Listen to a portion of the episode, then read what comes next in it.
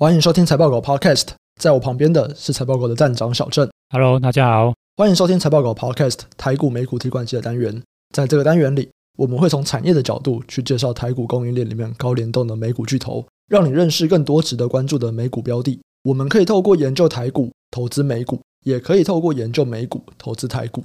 那今天这一集啊，我们要来看的是 Dell，这个应该是知名的电脑品牌，它的最新一季季报解析。那为什么要去看 Dell 呢？我们先来简单的介绍一下 Dell，它是很有名的这个 PC 品牌大厂嘛，像大概是全球第三大，市占率十七到二十趴。那另外它也是非常知名的品牌伺服器大厂，它的市占率十五趴，是全球前两大，其实应该算最大吧，因为前两大就是 Dell 跟惠普嘛。那 Dell 应该是比惠普再多一点点，两个差不多啦，Dell 可能再高一点点，互相领先吧。哎，真的哦，所以惠普有赢过 Dell 是不是？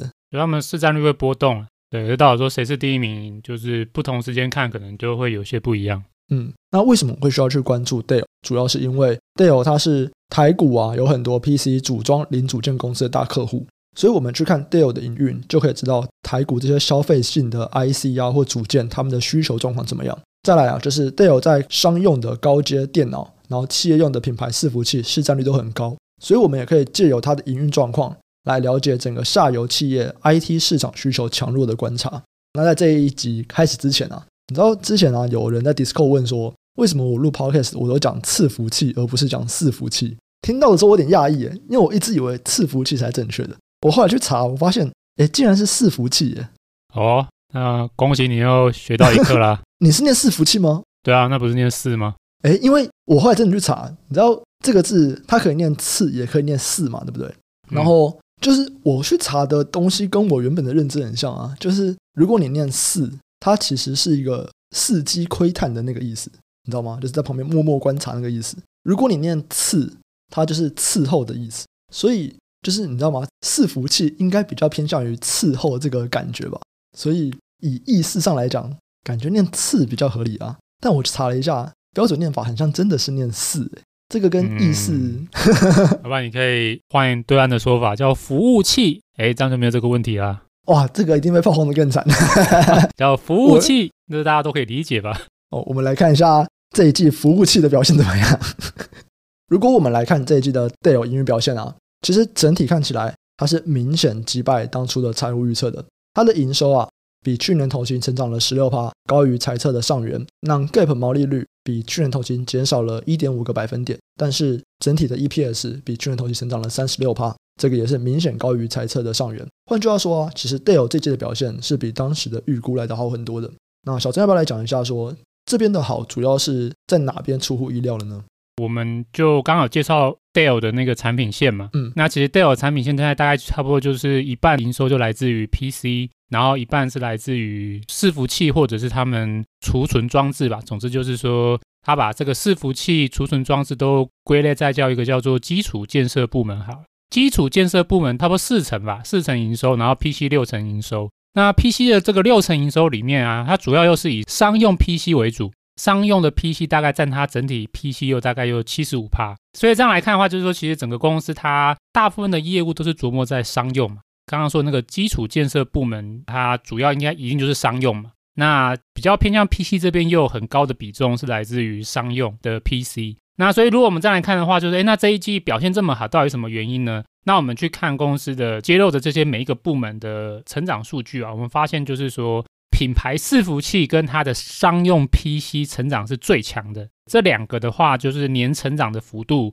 都看到是二十二趴，这是非常高的成长。那我这边讲一下，就是说，通常在看 Dell 这样的公司，我们特别看的是年成长，因为这样的公司它的季节性比较明显嘛，淡旺季比较明显，所以如果你去跟上一季比对的话，不太准确，因为上一季是旺季嘛，理论上就是现在是淡季，相较于上一季一定都会是下滑，所以我们通常都要看的是年成长。那年成长相对去年就非常强，就是是二十二趴的成长，反而是另外一个业务就是消费性 PC，历经了七季的这个双位数成长。那在本季就降低到只剩下个位数三趴的成长。我们这样来看的话，就是说，哎，它的比较偏向商用的用途的这种，就是品牌伺服器啊，商用 PC 成长非常强。可是消费性 PC 就只有个位数成长，所以我们大概这样一看，我们大概就知道，就是说公司的整体表现可以击败猜测啊，应该主要就是在这个品牌伺服器或者是商用 PC 这边的成长是高于预期的。就算是它的消费性的 PC 现在成长幅度大幅降到个位数了，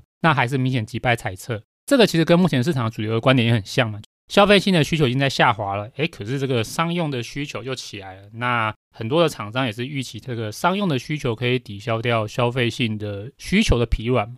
那我们在 Dell 的上一季的猜测，我们就看到这样的现象。那我觉得这可能也是今天这一集哦主要的一个关注焦点，就是关于接下来伺服器的需求强弱到底是如何。因为本来大家可能都是很一致看好嘛。可是我觉得这几个月或者这几个礼拜特别明显哦，大家开始会在讲说，等一下伺服器的需求到底有没有那么强？那因为这个是 Dell 的主战场嘛，说不定就会是今天接下来我们在探讨的一个重点。不过在那之前，我突然想要问一个问题，就是 Dell 是我们第一次看嘛，对不对？我们之前的季报解析其实都没有讲过 Dell。之前我们可能主要专注在半导体设备或者是记忆体产业，像威腾或者是美光这样。为什么我们这次会来看 Dell 这种比较偏向于下游的公司呢？我们主要想要看 Dell 的话，就想要了解就是整个下游终端市场的需求嘛。目前的话，如果半导体的整体终端需求的话，就有几个很大的市场。那手机是一个很大的市场，然后再来就是 PC 在疫情之后也是个很大的市场，然后再来就是伺服器嘛。看下游看这些市场的话，那我们要关注哪些厂商呢？如果今天你是手机的话，那一定就是关注像苹果啊、三星啊，或是对岸的 OPPO、小米。总之就是说，中国的那三家小米、OPPO。如果看 PC 的话，那当然我们就是要看几家大型的品牌大厂。对，嗯、那台湾当然不用讲，台湾有就是两大嘛，就是 Acer 跟华硕。嗯，对。那如果说今天是欧美的话，那当然我们就会去看 Dell、惠普，然后还有对岸的联想。嗯嗯，对。那所以就是说，因为就是 PC 也占整体的半导体的终端需求是一个很大的需求，所以我们当然也会关注这些品牌厂商。我们之前也知道一些讯息，就是说，一般大家目前市场的观点就是说，消费性已经开始变疲软了嘛。可是很多厂商认为，就是商用的需求当然很强嘛。那如果在商用 PC 里面，谁又是比较大的厂商呢？我们刚才提到那五家，其实台厂都是比较是消费性的。嗯，华硕跟 Acer 消费性的这个比重是比较高的，大概超过六七成嘛。比较是以商用为主的，就会是 Dell、惠普。所以，如果你今天是想要了解 PC 里面的商用 PC 的状况，那我觉得 Dell 是一个首选，因为 Dell 的这个商用比重是所有的大品牌里面占比最高的。我刚刚有提到嘛，就是说它的整个 PC 里面目前就是七十五趴，四分之三都是商用 PC。所以如果你今天要了解商用 PC 的话，那你应该主要就要看 Dell。啊，如果你今天想要了解是比较偏向消费性 PC 的话，那你就是去看台厂的 Acer 或华硕的状况会比较好。诶，那为什么你会想要看商用 PC？因为其实就这几大需求嘛，一个是消费性需求嘛，然后再来就是一般的就是企业的 IT 需求嘛，嗯，对不对？然后还有工业需求嘛，车用需求嘛，就这几个嘛。对。那这个消费性需求，那当然我们就是比较看就偏向就是消费性 PC 啊，消费性手机啊，这些都是我们会关注的。那如果你要看商用的话，那商用一定就是先看商用 PC，因为企业在硬体上的 IT 支出最大的一个就是 PC。嗯，对，就是帮你员工采购，或者说帮你的办公室采购 PC，这个就是占他们整体 IT 支出里面的一个，我记得是最大。所以就是说，你想要了解这个商用需求，就是说企业 IT 支出的变化的话，那商用 PC 是一个很好的一个关注的指标。嗯，了解。我们现在大家都已经知道，就是这个消费性的需求已经疲软了嘛。对，包含美光的，就是 CEO，他终于就是在最近，他也说，他也他也看到疲软。如果今天消费性疲软的话，那其他市场呢？企业的需求状况又是如何？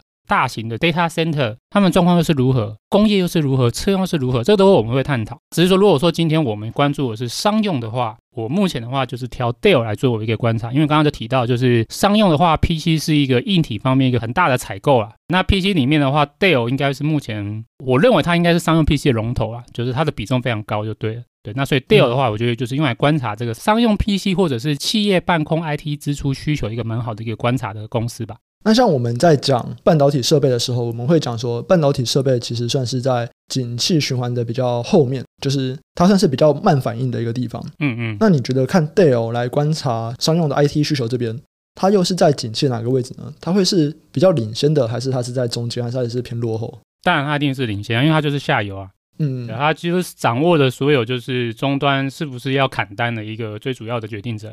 OK，所以如果我们今天去看 Dell，他说，诶，他觉得目前看起来商用需求都还很强，那我们就是可以先认为说，至少以下一季或者是可能看两季，商用需求应该都没问题。当然也不能说就是只看他说了。通常大家都会等到就真的不好之后才会说不好哦，所以我就说我们要从他偷一些讯息或者上下游比对来去看他的状况，就看看他们的存货或订单状况怎么样。对，那总之说站在就是上下游的观点，那 Dell 一定是领先指标，因为如果 Dell 的表现不好，那一定会回头对于上游的零组件那带来就会很大的风险。那上游的如果是 IC 零组件的状况不好，就会再往更上游，对于就是晶圆代工、晶圆封测的业绩影响。那代工封测的状况不好，就会再往更更上游，就是我们刚刚提到的设备。所以设备就是最后了，对，设备就是最落后的。嗯，好，那我们接下来就来看 Dell 对于下一季的展望。那如果我们看下一季啊，其实 Dell 的预期是营收啊，以平均数来看是比上一季成长一点九帕，其实就没有什么太大的成长了哦。那毛利率跟 EPS 预估都是会比上一季衰退的。EPS 以平均数来看的话，是比上一季衰退了十一帕。哇，其实这个衰退蛮多的。没错。那为什么 Dale 会认为接下来它的营运展望在毛利率上面会有明显的下滑呢？我们如果看它的第二季的财测的话，比较明显就是说毛利率就是有转比较差嘛。这个毛利率变比较差，其实跟我们之前看那么多公司的财测反映出来的观点都是差不多的，就是主要还是乌俄战争加上中国封城的冲击，那会导致物流跟这个所有的相关的材料啊、零组件成本都是往上的。像我们之前说嘛，中国封城其实是四月才开始明显封，所以所有的厂商应该会是在第二季才会开始明显感受到这一个部分带供给面的一个冲击。对，那所以 Dell 那也不用说嘛，因为 Dell 它就是品牌厂，品牌厂的话主要就是委派给就是我们一些台湾很知名的一些代工厂来做代工嘛。那台湾的这些就是组装代工厂或零组件厂，其实有一个很大的供应链就是在中国，不管是我们之前这个深圳、昆山、上海。都是大本营，然后他们都有陆续遭遇到这个中国封城的一个问题，都会造成 Dell 的供给面、成本面就受到影响。如果我们看毛利率的话，其实算是不意外吧，就是说大家都一样啊，就是无差别攻击，大家都受到这个成本面还有中国封城的一个冲击。对，那当然 Dell 有一个东西是，如果今天是只看台股公司会比较没有的一个额外的因素，就是美元升值这个因素。对，美元升值对台股是好的嘛？嗯，对，可是美元升值对美股就是不好。因为 Dell 它的报表上面的计价货币是用美元，所以它反而就是会因为美元升值，那就影响到它的毛利率。可是如果今天是对台股公司的话，诶，这反而是好，就是说台币贬值，美元升值，台币贬值嘛，诶，那相对对台股而言，反而就是在 margin 这边可能就是是一个好，所以这个是一个。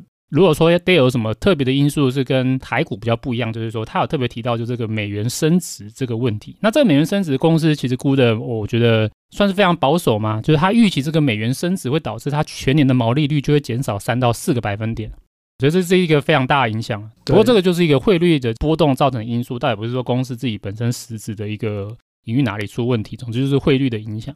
对，所以站在这样角度，就是说，哎，材料成本明显上升，然后物流成本又因为封城也明显上升，再加上这个美元升值，这几个关系就导致就是 Dell 它就预期就是说，哎，我的 margin 就是没有办法再成长，我预期会下滑。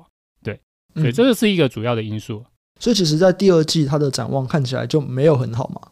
如果相较它的同业的话，我觉得是不错。哦，对，或者说你可以说它的同业更惨。可是如果说看 Dell 的话，如果相较它的同业，它有个地方还不错，就是说它至少它。对，它营收还有继承长哦，因为如果你去看它的对手，像 HP、惠普的话，如果看 PC 的话是看那个 HPQ，对，因为惠普现在它就后来就分拆嘛，拆两家，一个叫 HPQ 跟 HPE，那 HPQ 是看 PC 跟印表机，那如果 HPE 的话就是专门看伺服器，嗯，对，那如果其实我们看就是不管是 HPQ 跟 HPE，其实他们都对于下一季的猜测就是更保守，或者说他们觉得那个中国的封城冲击对他们的影响更大。相较来看，就是 Dell 它的营收这方面，至少还可以叫上季成长，哇，这个已经是叫它的同业或整个供应链来看，已经是一个蛮蛮厉害的。对，因为其实一般都是受到中国风的冲击，都是会季衰退。可是 Dell 居然它还可以维持营收季成长，这个是一个蛮特别的吧？我也不知道这里公司有什么魔法，总之可能公司的那个供应链管理真的特别强，我也不知道为什么。总之它就是不管是在上一季或者是这一季的财测，相对于它的同业。展现出来的状况都是比较强的，嗯，对。其实我觉得里面比较有趣的啊，应该是尽管在下一季它就营收持平，然后获利下降，可是它对全年的整体展望是上调的。它营收啊，从本来他说可能成长三四趴，营收现在上调到全年成长六趴。那 EPS 本来也是说可能我全年成长六趴，现在上调到十二趴。所以其实他对全年看起来，他是说，哎，我们今年表现会比一开始年初想的还要好。对，没错。站在我个人的观点，第一个是第一季已经公告了嘛。对，然后在第二季又给裁撤了嘛，对，然后等于就是说，你大概就知道说公司对于他们上半年业绩的就是预估大概是多少。对对对对，然后你知道上半年的预估，你又知道全年的预估，那等于就是你可以推算下半年的预估嘛。对，好，那所以我们照这样推估的话，说，哎，到底公司它调高全年，到底因素是什么？是看好下半年吗？嗯、还是怎么样呢？可是其实我们去看的话，发现说蛮有趣的，就是说这个上调啊，它其实就只是反映上半年的营运高于预期。哦，对，就是所以就只是说它第一季表现很好。然后他就说：“哎，那我全年应该要把第一季表现很好的地方再加进来，这样。”没错，没错。所以其实如果我们去看他对于下半年的预估的话，其实没有什么调整，甚至就是说，如果我们按照公司给的数据推算，因为公司有给第一季的营收了，也有给第二季的营收的预估了，然后如果再加上他刚才给的全年的这一个成长目标来去推算的话，其实我们会发现公司的数据这样推算，它其实代表它预估它的下半年营收。会较去年同期是衰退大概二点八趴，低个位数的衰退。嗯，对，那所以这样反而就是是一个有趣的东西，就是说它上调只是因为反映它上半年高于预期，可是我们看到下半年的话，诶，其实公司变比较保守吧，就是说它居然预期它的下半年营收是会较去年同期衰退。这个预估其实我觉得跟年初大家对于整体 PC 状况都还是蛮乐观的状况，我觉得就已经开始有点不太一样了。好啊，那我们就来看说，如果根据公司的预估，我们再看下半年 PC 的成长会趋缓，那你觉得这个观点你是同意的吗？在商用 PC 上面，目前市场大部分都还是认为商用 PC 是成长是还蛮蛮强劲的，嗯，这是一般市场主流的看法，就是哎，我们同意消费性 PC 已经是变弱了，哎，可是我们觉得商用 PC 还很强哦，我们还有支撑哦，对，我说商用 PC 它的这个高规格高单价足以抵消掉消费性的状况。对，可是我们看到 Dale 给的猜测的话，如果看到下半年的话，哎，这就很有趣。他预估下半年总集团营收是会较去年同期会是衰退，衰退二点八趴，刚刚有提到。对，那如果衰退二点八趴的话，那又是哪一个东西导致它会衰退二点八趴？因为我刚才说它有很多业务嘛，它有伺服器的业务，它有商用 PC 的业务，它有消费性 PC 的业务。那到底是哪一个东西对于它下半年的这个衰退是一个主因呢？除了给整体集团的全年财测预估之外，它也有分别给就是它的 PC 部门和那个基础建设部门分开给全年的成长预估了。公司应该认为 PC 会是他们下半年衰退的一个主因。那 PC 是一个衰退主因，这就很有趣哦，因为我们刚才前面有提到嘛，就是 Dell 它的 PC 有七十五趴都是商用，所以理论上它就是主要就是来自于商用嘛。如果说今天一个以商用 PC 为主的公司，他预期他下半年的整体的状况不太好，主要是因为他的 PC 部门导致。这个就代表 Dell 目前对于他自己商用 PC 的需求在下半年呢、啊、变得比较保守。嗯，并没有说因为上半年高于预期，所以他对于下半年状况乐观。我觉得目前如果这样我们来去推估公司的观点，我觉得他对于他自己商用 PC 部门的需求，我觉得在下半年的话，他应该也都是比较保守。我觉得跟目前主流市场的观点有点不太一样了，因为我们不管是参考 Dell 之前啊，或者是说最近一些同业啊，或上游零组件啊，其实他们都抱持一个说法，就是说商用 PC 订单非常强，很棒。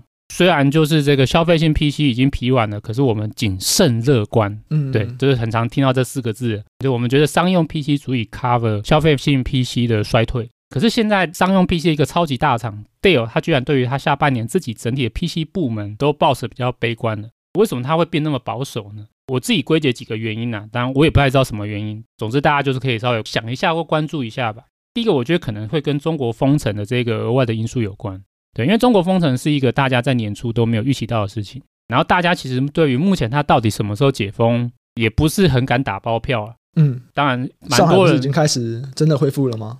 有一些人可能是比较乐观预期啊，比如他觉得可能是七月吧，七月可能会就是结束，对啊。有些人可能认为说，哎，不一定哦，很多因素哦，因为你这个不只是复工嘛，你复工归复工，你还要就是物流能够货出的去嘛，所以你要整个就是所有的这个就是周边的就是交通各方面全部配套一起都完全恢复了，那才能够真的叫做是就是供应链恢复。对、然后所以有人认为就是说，哎，你只是工厂复工，可是如果说这个交通啊各方面物流各方面没有刚好配合的话，那可能也许复工的状况虽然会回升，可是要到达什么时候回到过去的百分之百，这个有点不太确定。对，那所以就是说，这是为什么？虽然有些厂商认为可能就是六月底或者是七月初就会复工了，可是也是有些人他站在比较保守角度，他觉得说，哎，不一定，或者我比较保守。所以他们会给他们的第三季的展望也稍微比较保守一点，对，所以我觉得第一个有可能就是这样，就是说，哎，Dale 站在他是一个就是品牌商，他的很大的这些供应链是在中国，以他自己的观察，他可能对于中国封城什么时候恢复，他觉得就是要保守看待，因此他就给予他的下半年展望，就是先给一个保守的展望，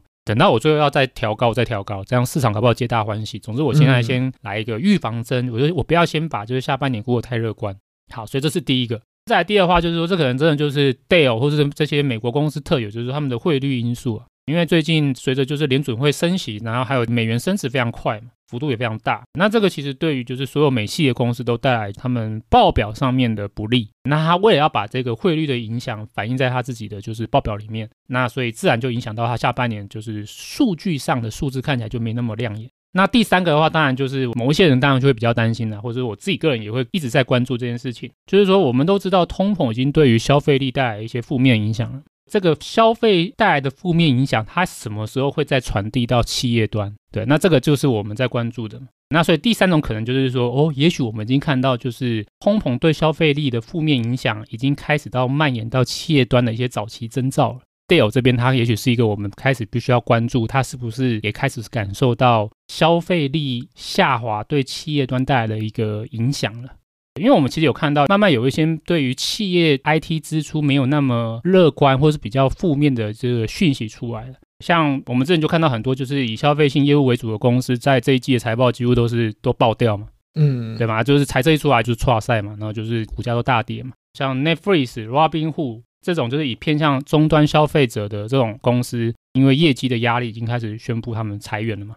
我们也看到有一些大型的科技公司，他们虽然这季财报状况并不差，可是他们自己对这个招募的脚步也开始就是陆续有放缓的讯息出来。像我们提到这个 Meta 嘛、微软嘛、NVIDIA 嘛，其实他们都有承认，就是说对他们招募的脚步有开始放缓，甚至是暂停。这些所谓的商用 PC 的采购是谁？就是这些企业嘛。对，那这些企业为什么会采购？就是因为他的员工成长，或者他的员工要回来我办公室了，那当然他就要增加对这些员工的生产工具，就是 PC 的采购。对，可是如果说，哎，这些公司他们在自己就是招募或者是人力的增加上面，就是已经开始放缓，那其实就会实质影响到我们提到商用 PC 的采购力道。这些都是一些征兆，或者我们需要关注，就是说商业 PC 它什么时候会开始下滑？那其实就是这些企业如果他们在招募的脚步开始有一些放缓，或者是说他们自己本身的业绩冲击导致他们要对他们的费用成本开始做一些紧缩了，那当然我们就要开始小心，就是商用 PC 的采购力道是不是下滑？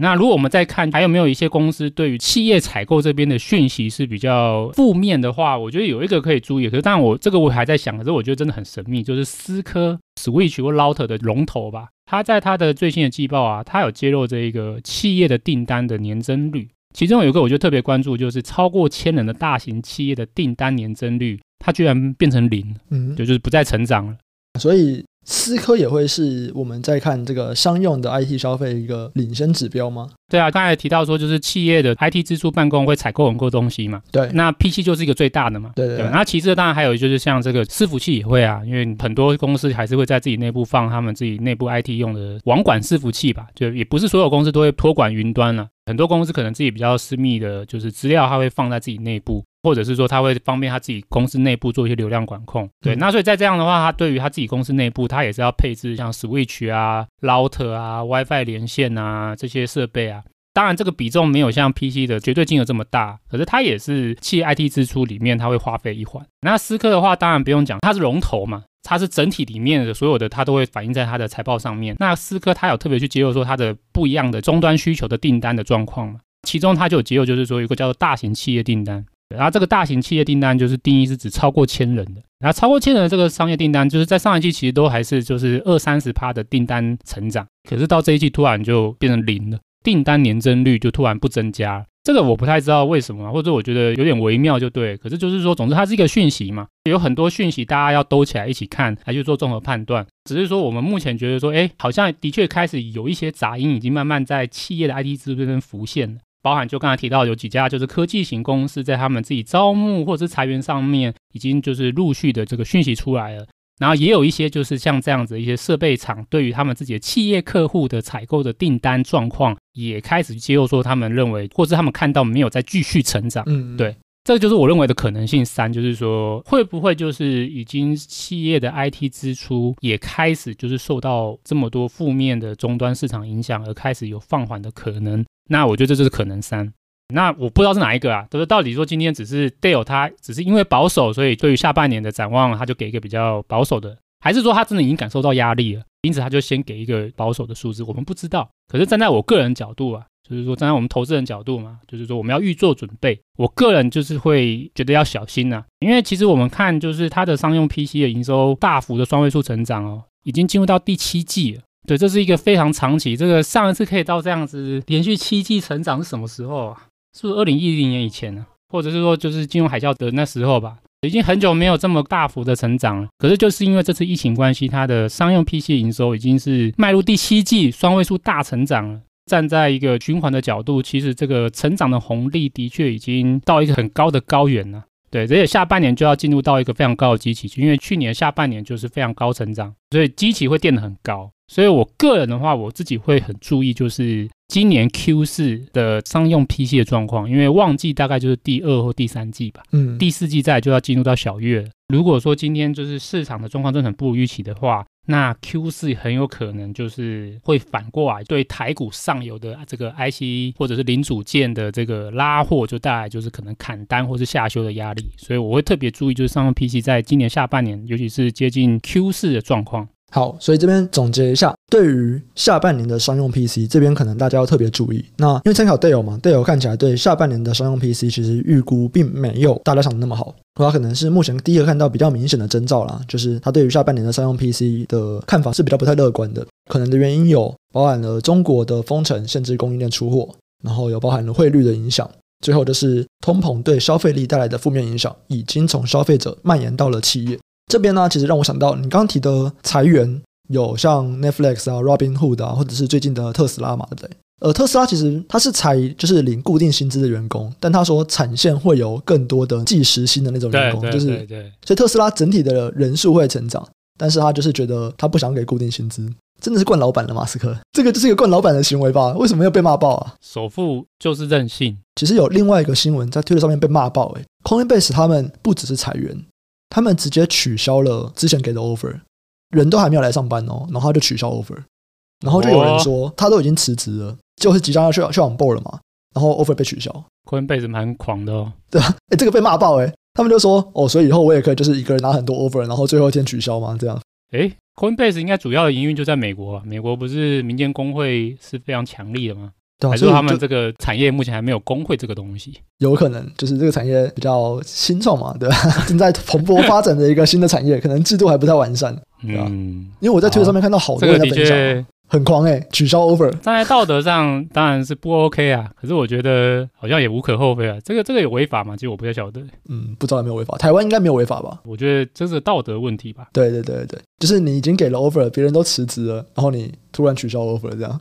两个这也没什么好说啊。最近这个虚拟货币真的很惨啊。嗯，我也不是在让他说话，我只是说，嗯，就大家都很惨。对，就是惨中之惨。共体时间啦，大家共体时间这样。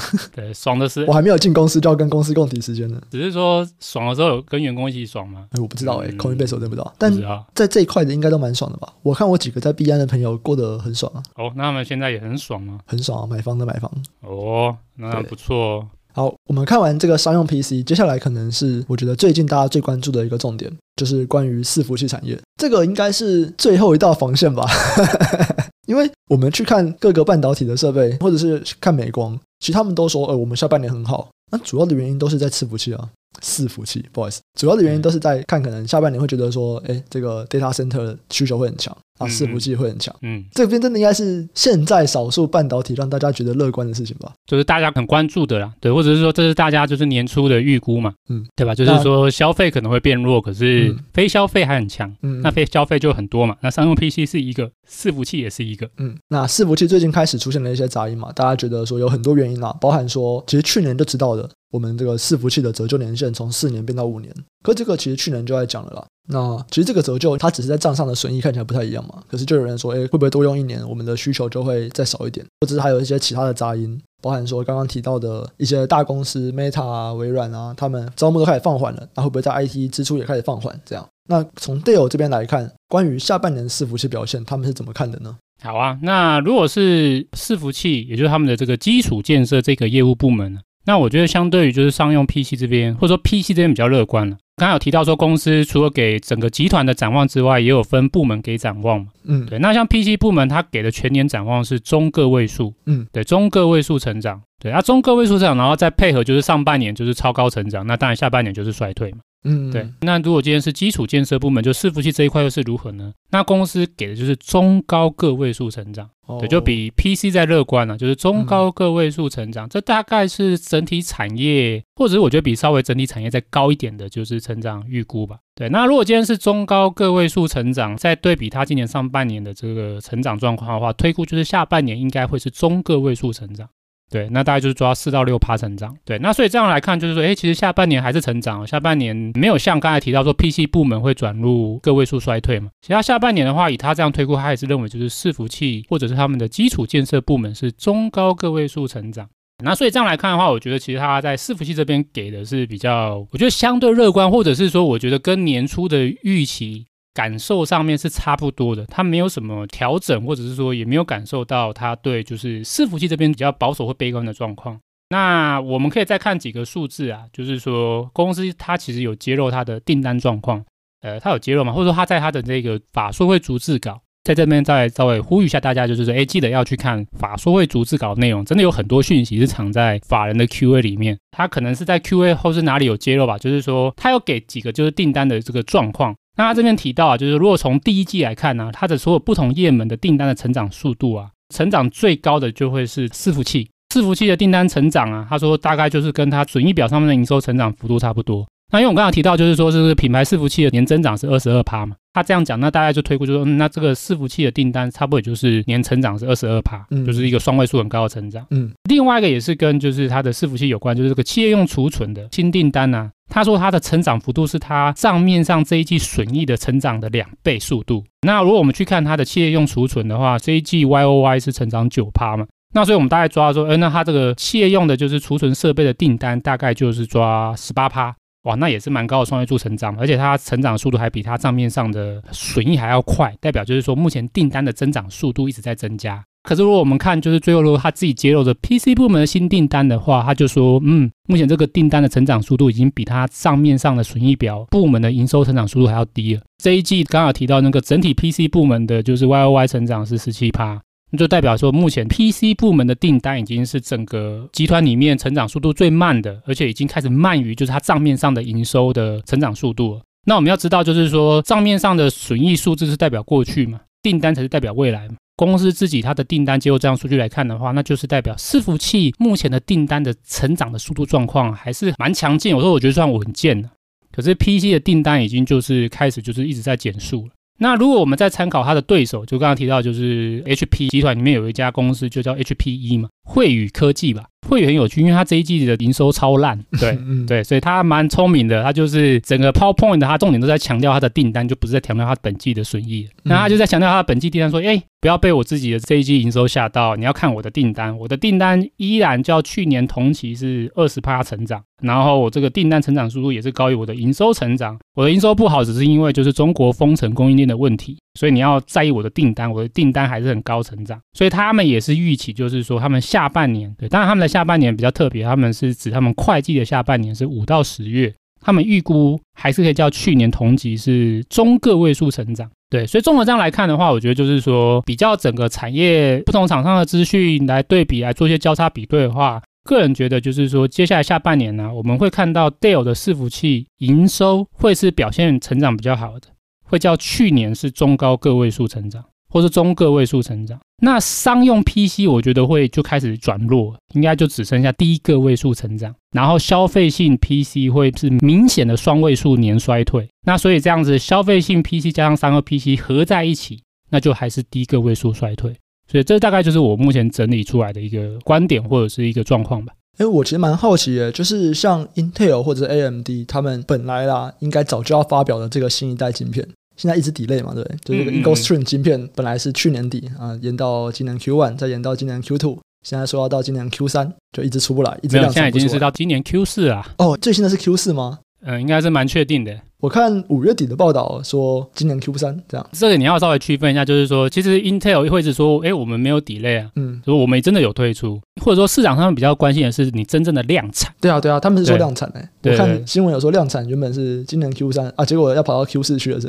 现在看起来供应链讯息应该是 Q 四啊，这个东西到底会怎么影响？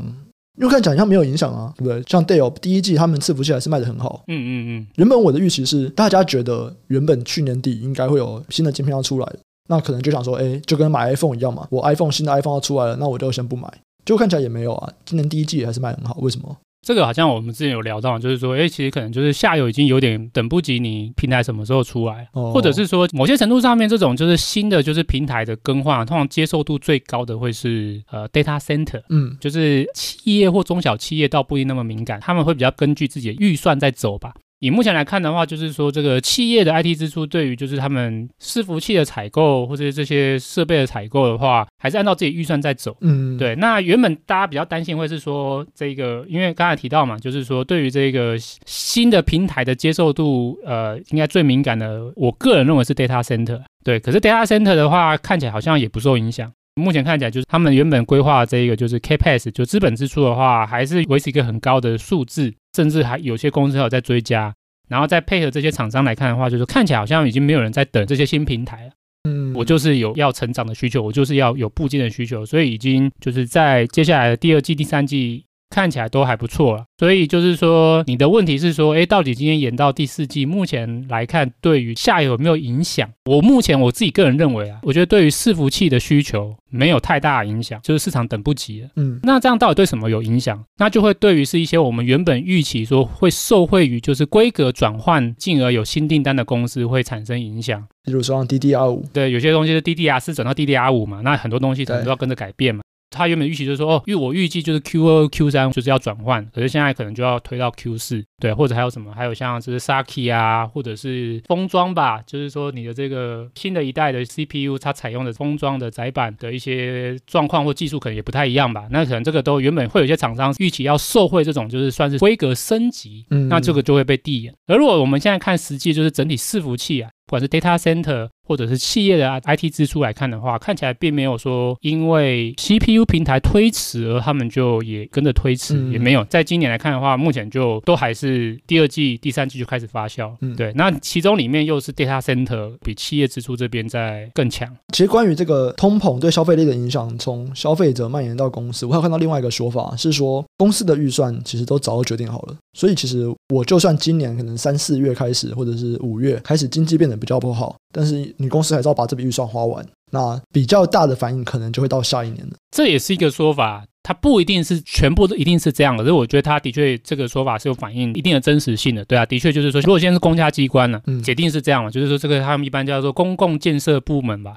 这种的确是这样，就是每一年都每年的预算嘛，我就是要做嘛，嗯，对不对？或者我这个下定了，我就是按照我的这个标案来跟着走。那的确就是说，当他们会在做调整的话，就是下一年。我觉得这个的确是一个合理的一个观点。那只是说站在一个长期的观察，的确就是说没什么好意外啊。其实就是说，消费性一定是所有的需求里面最领先的。景气开始反转，通常都会是终端的消费先反转，然后再来是企业商用反转。再来才会是工业反转。我们现在已经看到了消费性已经开始转为比较弱了嘛，那所以消费转弱已经在今年第一季已经发酵了。我觉得可以合理的预期期待，就是接下来我们应该就要关注的是商用。只是商用什么时候不知道，可是从过去来看，就是说它就是会落后于消费性。嗯，当我们已经确定消费性的需求下滑了，那也没什么好说。接下来就是关注那商用什么时候开始会受到影响。嗯，这也是我们就是什么今天会聊 Dell。对，因为就是我们从去年下半年在谈，就是消费性 PC 要注意，那已经成真了嘛。那成真之后，接下来要关心什么？那当然就是要关心那商用 PC 什么时候可能也开始随之转弱。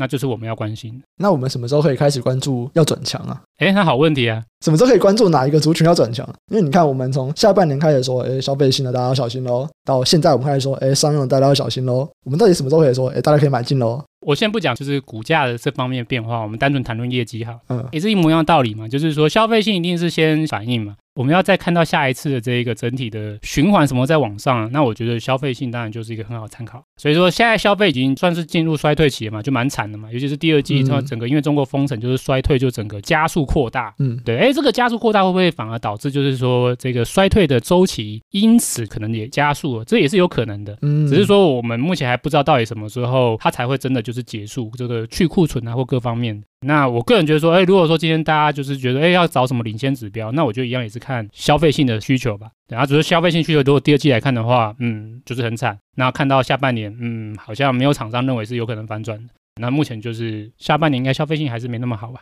好，那接下来我们就来看相关供应链的公司展望。我们先来看这个中油同业，就是在 PC 品牌这边，主要我们看到的是。欧美这边，尤其像 Dell 或者是 HP，因为他们还有商用 PC 啊，所以在给的展望这边就比台厂宏基啊、华硕啊来的好很多。对啊，对啊，或者说执行长说话不会那么重啊。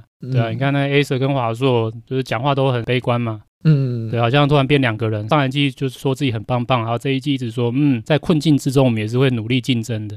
对，这是一个很神秘的这个转换嘛。对，可是其实我们看到 Dell 跟惠普的确，他们就是还是认为就是说，嗯，我们的业绩是蛮棒的，我们的营收、我们的商用的状况、我们的市占率，或者说他们会很强调他们的 free cash flow 都很强劲啊。对，所以他们还是说法比较正面一点。可是我觉得这是很合理的原因，就是因为这些 PC 业者他们的产品组合比重是不一样的。嗯，Dale、惠普他们有很高的比重，尤其是 Dale 啊，Dale 是超过七十五趴是来自于商用 PC。那商用 PC 目前来看，当然需求还很强，现在当下是很强。那比较弱的消费性又只占 Dell 的二十五趴，自然它受到像 Acer 或华硕因为消费市场的下修的影响就会比较低。那所以自然他们就不会像宏基、华硕这么悲观。只是说，如果我们今天看到下半年，我们刚刚有提到嘛，就是说我个人会很关注，就是商用 PC 这个成长红利什么时候结束。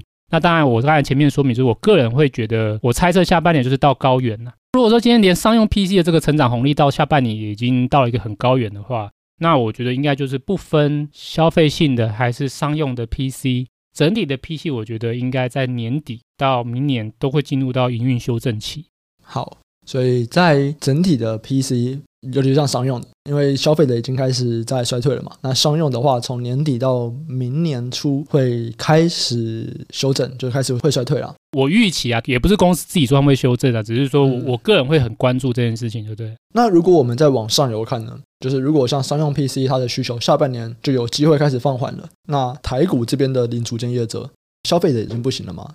就另外一个可以维持营运的，就也要不行了。对啊，所以这个就是大家注意的东西，就是说，我们其实如果看零组件端的话，其实也是有一些分歧啊。有一些厂商其实就是今年上半年，或是第一季，或是前四个月的时候，的确有一些就是 IC 或者是一些零组件，的确就已经是不好了嘛。可是我们还是有看到有一些还是不错嘛。那这差别在哪？这差别就是在说，对，有一些厂商他们可能就是比较多的是配置在消费性，那有一些可能它就是受惠像 Dell 这样，就是因为商用的需求。所以支撑他们的这个整体的营收状况。那如果目前来看的话，就是什么样的零组件厂商表现会比较好的？那通常可能会是跟这个功率有关的。哦、我们是聊功率半导体有关的。嗯，对，像什么 PNIC 啊，或是这个 MOSFET 啊，这些都会是因为商用的需求支撑，或者它的供给面，因为是比较六寸跟八寸没有扩产，供给还是很紧。那他们上半年的状况还是不错。对，那当然还有一个观点就是说，对，因为他们就是商用的需求接棒消费性的需求，所以他们的营收状况还是可以维持。可是如果说今年到下半年，就是说哇，现在连就是这个商用的 PC 在下半年有可能进入到高原了，甚至如果一旦不如预期的话，我们会看到 Q 四可能商用 PC 也会往下掉。当然前提是不如预期啊，我现在不知道，我只是说要注意。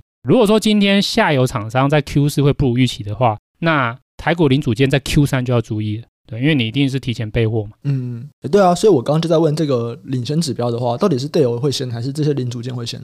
我还是会先看 Dell 的订单。嗯，Dell 的订单如果不好了，他就开始去做他的去库存嘛。他开始做去库存的话，就开始影响到上游。哦，好，所以最先的可能还是 Dell 的订单量，这样也不也不是营收就订单。Dell 他自己的订单状况，他的库存状况。就会在反映是上游的需求的状况。嗯，我 Dell 的库存如果很低，那我有需要回补库存的需求，那这样子就是一个上游的一个需求的一个领先的一个变化。对，嗯、逻辑上是这样啊，实际数据也许不一定，或看起来可能是同时，或者说逻辑是这样。所以在逻辑角度，我一定是先关心 Dale 嘛。如果 Dale 还是很好，上游这边也许就不用太担心了。对啊，如果说 Dale 开始觉得有放缓的风险。我们就要反过来去想说，那它的上游会连带影响是什么？嗯，好，最后一个也是上游，是要来看跟记忆体有关的，就是 NAND Flash 还有 DRAM。那其实之前我们有提过嘛，在威腾跟凯霞原物料遭污染这件事情上面，可能会导致 NAND Flash 加速落底吗？就它的供给和需求会提早达到一个平衡，所以你会觉得说，哎，NAND Flash 接下来的表现会比 DRAM 还要来得强。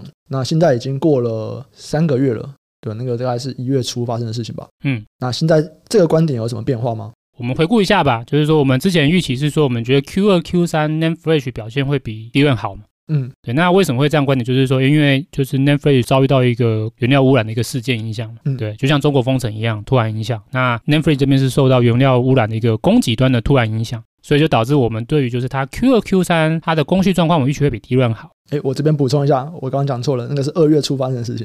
对啊，二月发生的事情。嗯，因为已经过一段时间了。如果我们来看报价的话，的确就是不管是现货或是合约市场了，就是 Flash 的报价的状况其实都比 DRAM 强。当然，有什么不如预期？就是说，我觉得 Name Flash 现货不如我预期啊。Name Flash 现货受到中国封城，还有加上一些消费终端下修，它也跟着衰退。只是说它的衰退幅度就是没有像 DRAM 的现货这么大。嗯，对，就是它是个位数衰退，然后 DRAM 的话是整个第二季就是相较于上季就是已经进入到双位数衰退。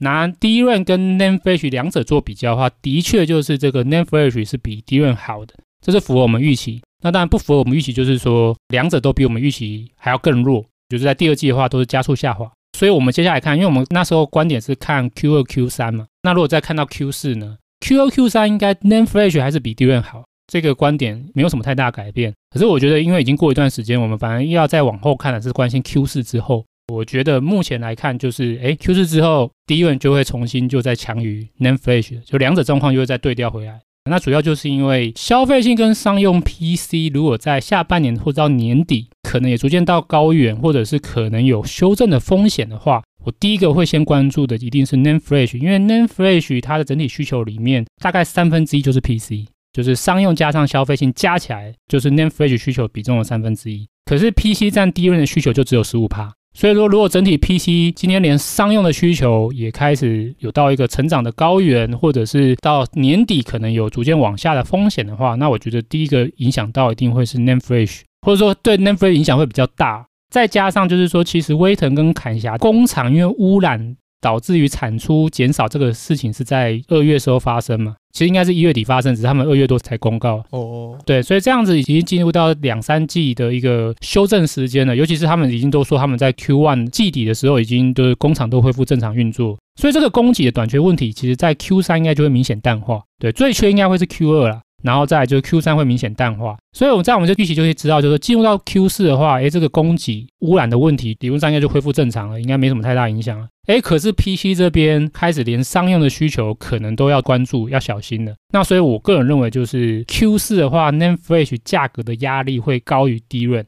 整体而言，我觉得在 Q 四我们应该又会再看到 NAND Flash 的供需再度转为弱于低润。如果这样，我们延伸到整个相关业者的话，那当然就是说，我们原本认为就是 Q 二、Q 三，就是 NAND Flash 的相关业者会是好于 DRAM 嘛。嗯，当然看股价好像有这样的现象，就是威腾它的最近股价表现是比美光好。不过这蛮有趣的，这是因为就是威腾它有那个 要被分拆的一个消息出来，嗯，对对对。可是不管怎么样，就是说，哎，看起来股价好像是这样反应。那当然我们可以再看看它接下来的就是季报啊，我猜测应该也是威腾的，就是接下来下一些季报的状况应该会比美光好。那这个状况会持续到什么时候？我觉得可能就是 Q 三吧。到了 Q 四的话，我们可能又会再重新看到，就是 Name Flash 的价格压力高于 DRAM，那这会导致威腾的业绩压力在 Q 四。就会重新开始浮现，或是它受惠于这个供给污染而导致它这个业绩有撑，在 Q 四这个因素会逐渐淡化。那反而就是我觉得到 Q 四之后，或者 Q 四开始，我觉得反而美光的业绩状况又会重新会再强于就是威腾，但是也只是相对起来比较强，也不是绝对的强。对对啊，如果说就是绝对到底就是强不强，那我们一样还是关注我们刚才说那几个，就是消费性已经变弱了。那接下来就是看商用跟伺服器。那商用的话，目前就是关注说下半年的状况。那伺服器的话，我觉得需求还是不错。那可能真的要小心，反而是看到明年，就是明年的上半年。好，没问题。那今天其实聊了蛮多东西哦，这也是我们第一次开始在解析比较偏向于终端的消费市场的这个半导体相关产业。主要就是因为我们已经看到了消费性就是已经有开始明显的衰退了。那我们下一步要观察的就是在商用的 IT 消费这边。到底什么时候会开始衰退？这样，嗯，那等到连它也衰退了之后，我们就可以来看，就循环嘛，就是有衰退就会有成长，就来开始在期待说，那消费要什么时候成长了？这样差不多了吧？通常大概抓三到四季库存修正，对啊，对啊，也就是平均值啊，就是没有说一定就是，只是说如果我们看商业开始衰退，你是从今年年底可能到明年嘛，明年初，那如果到了明年初，其实那个时候消费性就已经衰退四季了。对啊，我们可以这样期待啊，只是就是说就是一边观察吧。好，那如果对这集的内容有什么想法，都欢迎到我们的平台去讨论。可以到 Facebook 搜寻财报狗智囊团，这是财报狗的 Facebook 社团，或者可以加入财报狗的 Discord，我们都会在这两个平台去分享我们的看法，还有 Podcast 延伸讨论。我们这集就先到这边，下集再见，拜拜，拜拜。